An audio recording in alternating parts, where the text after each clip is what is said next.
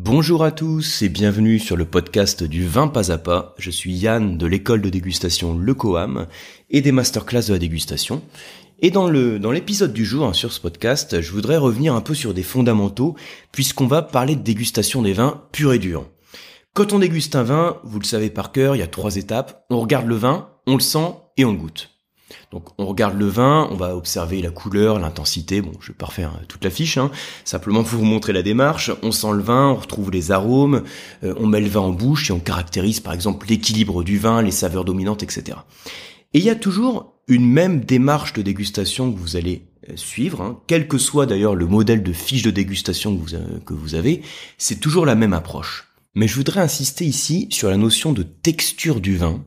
Alors si vous utilisez des fiches de dégustation, vous savez que la notion de texture, elle apparaît pas souvent sur les fiches de dégustation, et qu'en fait l'interprétation de la texture du vin, elle varie d'un dégustateur à l'autre, d'un sommelier à l'autre.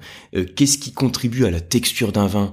C'est pas toujours très clair. En général, on est d'accord que la texture, c'est au niveau gustatif, donc c'est en bouche qu'on va la caractériser. Mais quels sont les différents types de textures? Et puis, qu'est-ce qui va créer ces différents types de, textures? Ça, c'est quelque chose qu'en général beaucoup plus compliqué. Donc voilà le sujet hein, du podcast du jour, avec comme objectif hein, l'issue du podcast, c'est que pour vous la notion de texture soit beaucoup plus claire qu'avant et que vous ayez quelques termes, on va dire une petite terminologie autour de la texture du vin. Parce que vous savez, moi quand je déguste du vin, j'aime bien faire les choses de manière hyper carrée. Alors ça plaît pas forcément à tout le monde, hein, mais je fais les choses de manière très carrée, c'est-à-dire que je vais qualifier chaque axe de la dégustation du vin. Quand on a du vin en bouche, il y a que trois axes. Il y a l'axe de l'acidité, l'axe de l'onctuosité, qui est apporté principalement par l'alcool, et l'axe des tanins. Donc je dis l'axe de l'acidité, c'est ce qui rafraîchit la bouche, l'axe de l'onctuosité, c'est ce qui réchauffe la bouche, et l'axe des tanins, c'est ce qui assèche la bouche. Et finalement, tous les vins du monde, ils se caractérisent par un équilibre et un niveau d'un de ces trois axes. Mais il se trouve que dans les faits, quand on voit des descriptions de vins, euh, très souvent on voit que on va un petit peu plus loin que ces trois axes, et en tout cas on apporte, allez, pour parler gentiment de ça, une certaine poésie à la description d'un vin, mais qui rend souvent le vin beaucoup plus obscur au moment de se faire une image gustative du vin. Alors je m'explique. Euh, par exemple, on va parler d'un vin, si on parle de texture, avec une texture euh, raffinée et un caractère flatteur. Hein, ça c'est des extraits de fiches de dégustation. Alors je sais pas si ça vous parle, hein, dire une texture raffinée, un caractère flatteur ça parle pas forcément comme ça a priori. Euh, on a du mal peut-être à se faire une idée précise du vin quand on le décrit de cette manière-là. J'ai lu aussi une fiche de dégustation qui parlait d'un vin en bouche. Hein, là, je suis toujours sur la partie gustative, qui parlait d'un vin avec une belle tension qui vient rattraper sa douceur. Bon, euh, là, quand je vous le décris, une belle tension qui vient rattraper sa douceur, je vois à quoi ça correspond. Mais honnêtement, c'est exprimé d'une manière qui est peut-être assez jolie, mais qui donne une image quand même qui est assez peu précise euh, pour un dégustateur lambda de se dire qu'est-ce que qu'est-ce que c'est que le vin j'ai en bouche? Ou bien alors il y a cette citation de Christian, Christian Dior hein, que je reprends parfois sur les formations sur l'Alsace qui dit un vin d'Alsace euh, c'est comme une robe légère, euh, une fleur de printemps. Donc super, hein, une robe légère, une fleur de printemps. alors pareil, hein, c'est c'est des images un petit peu poétiques. On voit une certaine légèreté, une fraîcheur, mais on a peut-être du mal à caractériser le vin et à le décrire à quelqu'un de cette manière-là. Peut-être qu'on va retransmettre une certaine émotion en fait en disant ça, comme en disant une texture raffinée, en parlant d'un caractère flatteur. Peut-être qu'on a une certaine émotion, mais en ce qui me concerne, en tout cas comme ça a priori, ça m'aide pas du tout à comprendre qu'est-ce qui domine dans les trois axes. Est-ce que c'est l'acidité, les tanins, l'onctuosité? Sur l'acidité, est-ce que j'ai plutôt 1 sur 5, 2 sur 5, 3 sur 5, 4 sur 5 Vous voyez, on a du mal à avoir une image qui est très carrée. Donc mon but ici, ça va être d'apporter un, côté un peu carré, un petit peu moins poétique peut-être, mais un petit peu plus carré, pour essayer de définir la notion de texture et où on peut la placer par rapport à ces trois axes qui nous permettent d'analyser le profil gustatif de tous les vins qu'on déguste.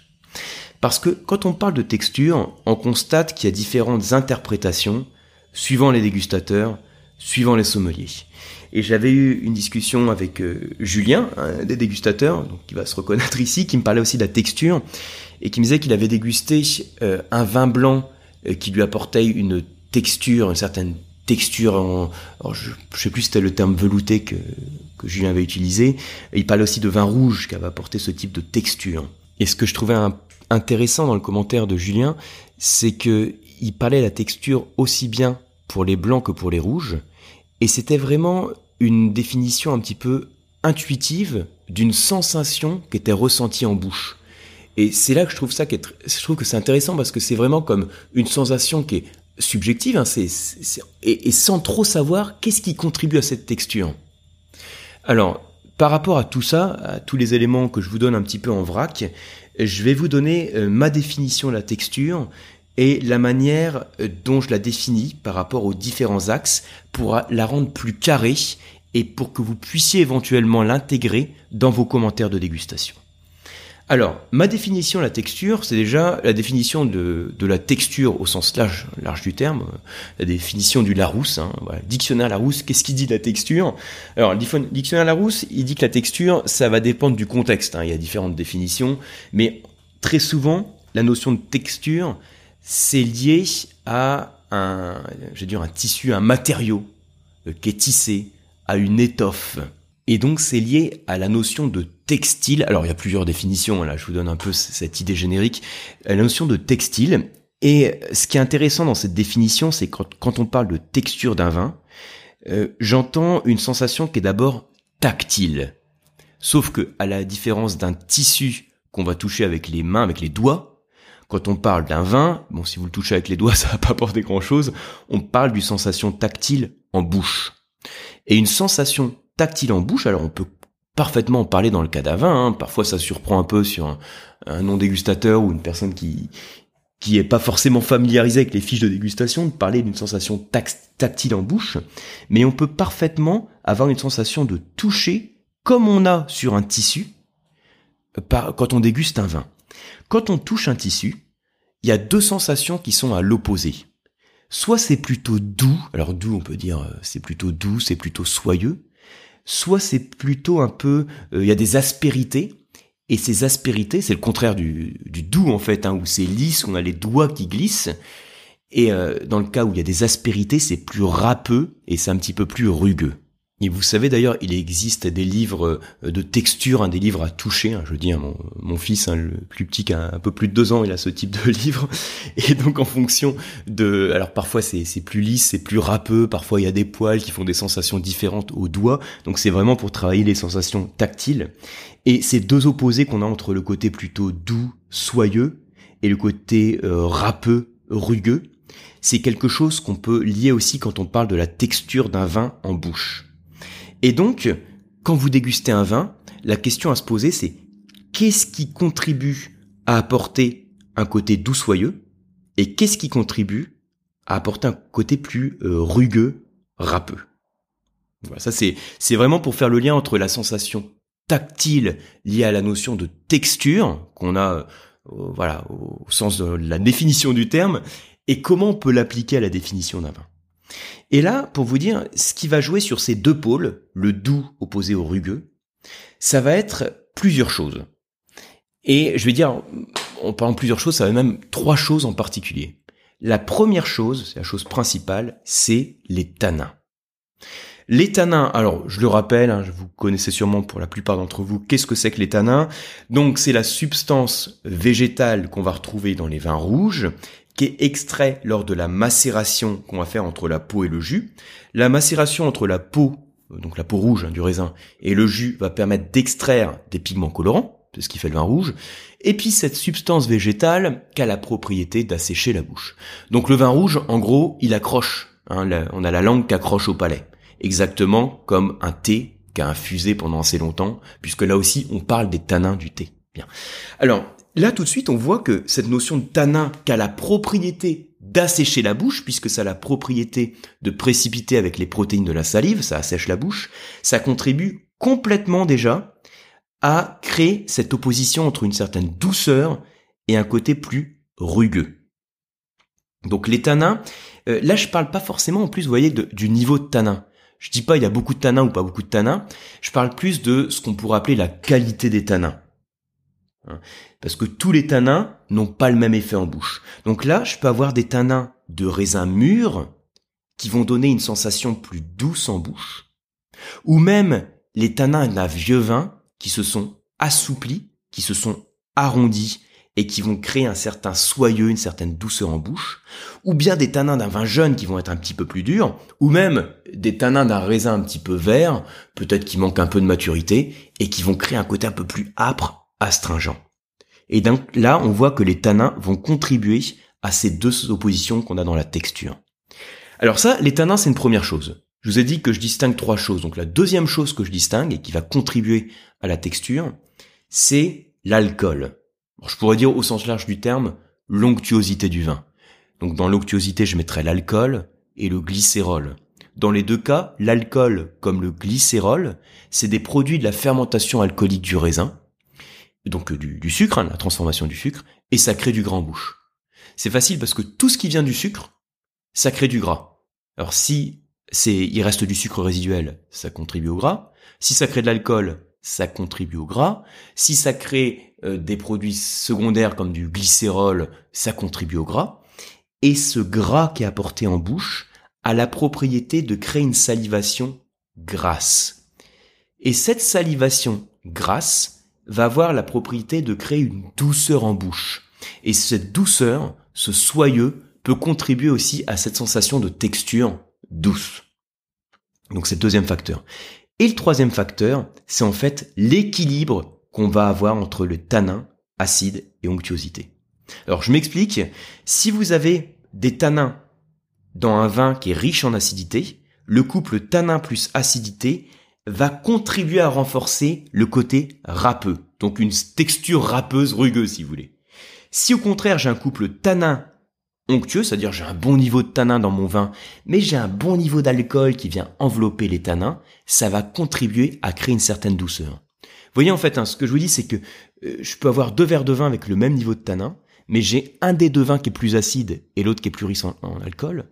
Celui qui est plus acide, on va voir plus la texture qui va pencher vers le rugueux, et celui qui est plus riche en alcool, la texture va plus pencher vers le doux. Du coup, si je résume tout ce que je vous dis, par rapport à la texture, qu'est-ce que c'est que la texture? Je dis c'est une sensation tactile qui est ressentie en bouche. On peut définir deux grands opposés dans la texture, comme les livres à toucher. Ah, vous voyez, il y a des références là-dedans. donc soit c'est plutôt doux, soyeux, soit c'est plutôt euh, le contraire. Donc il y a des petites aspérités qui euh, empêchent cette douceur et qui créent une, bah voilà, un côté plus âpre et rugueux. Cette différence qu'on a dans la texture, en bouche, quels sont les axes du vin qui contribuent à telle ou telle texture Ce sont les tanins, l'alcool et ensuite la notion d'équilibre. Ça veut dire que vous, quand vous décrivez un vin, vous pouvez l'analyser suivant ces trois axes, c'est-à-dire euh, une acidité élevée, des tanins moyens, euh, un niveau d'alcool modéré, et on peut même évaluer de manière très précise, hein, sur une échelle de 1 à 5, le niveau de chacun de ces axes. Acidité, euh, alcool, euh, tanin, corps par exemple. Et où est-ce qu'on va placer la texture là-dedans? Ben, La texture, vous pouvez l'utiliser pour décrire le vin. Si vous parlez d'un vin justement, alors velouté, soyeux, doux, c'est le même pôle et ça s'oppose au pôle râpeux, rugueux, âpre. Alors pour faire simple, en dégustation, comme le facteur principal qui contribue à cette texture, euh, je vous en ai parlé, c'est les tanins. Euh, parfois, on parle de la qualité de tanin et on dit que c'est cette qualité de tanin qui contribue principalement à la texture. Et euh, c'est vrai, ça permet de simplifier. Hein. On a vu que les tanins pouvaient être mûrs ou pas mûrs, ou être vieux ou jeunes, et que ces sensations qu'on a vont contribuer à faire passer la texture d'un côté ou l'autre. Mais je vous ai dit que ça allait plus loin que les tanins l'alcool et les équilibres du vin jouent aussi sur cette sensation de texture. C'est pour ça que moi je pense que dans une fiche de dégustation, pour ne pas compliquer la texture, en général, moi je ne l'aime pas. Hein. D'ailleurs, on n'a pas sur le WSOT. Enfin, sur le diplôme du WSOT, on parle de la qualité des tanins et de la texture. Euh, mais sur les WSOT 2 et 3, on ne parle pas de la texture. Sur le CADV, CCAVF, on ne parle pas de la texture, même si on parle du niveau des tanins. Donc c'est plus quand vous dégustez le vin pour retranscrire un petit peu les sensations tactiles que vous avez en bouche que vous pouvez utiliser le terme de texture. Donc voilà pour cette petite discussion hein, sur la texture du vin. J'espère que ça vous parle, j'espère que ça vous aide un peu pour mieux comprendre ce terme. Sinon, comme toujours, hein, n'hésitez pas à m'envoyer un petit mail pour continuer la discussion. Euh, une chose aussi, hein, n'hésitez pas à m'envoyer des suggestions. J'ai eu pas mal de questions euh, sur des bon, aspects un petit peu techniques, hein, soit autour du vin, de la vinification, soit de la dégustation. Et c'est toujours des sources d'inspiration pour ce podcast. Donc surtout, n'hésitez pas à m'envoyer des mails sur contact at lecoam.eu. Euh, alors je vais dire, je réponds à tous les mails. Bon, je vais peut-être pas m'engager comme ça sur le podcast. J'essaye de répondre à tous les mails. Euh, parfois, je suis pas super actif pour répondre, mais j'essaye d'y répondre tous. En tout cas, je les lis tous. Et quand il y a des idées comme ça à développer dans les podcasts, j'en prends note à chaque fois et je fais en sorte de les traiter. Donc voilà, vos, vos messages ne parlent pas, euh, euh, on dit, ne parlent pas dans le vide? Non, c'est pas le terme. Ne partent pas comme ça à la trappe. Hein. Je, les lis et puis on en tient compte. J'espère aussi vous retrouver donc sur la prochaine masterclass de la dégustation.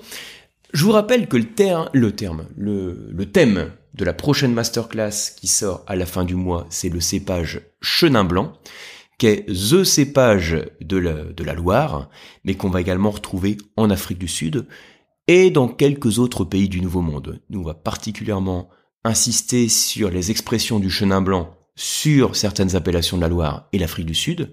Et je vous rappelle que vous pouvez suivre la masterclass de la dégustation où que vous soyez dans le monde, puisque c'est une box qui permet de se former au vin à distance. J'espère également vous retrouver sur les cours du COAM, donc c'est toujours lecoam.eu, vous pourrez retrouver les diplômes soit en présentiel, donc à Paris, Aix-en-Provence et à distance.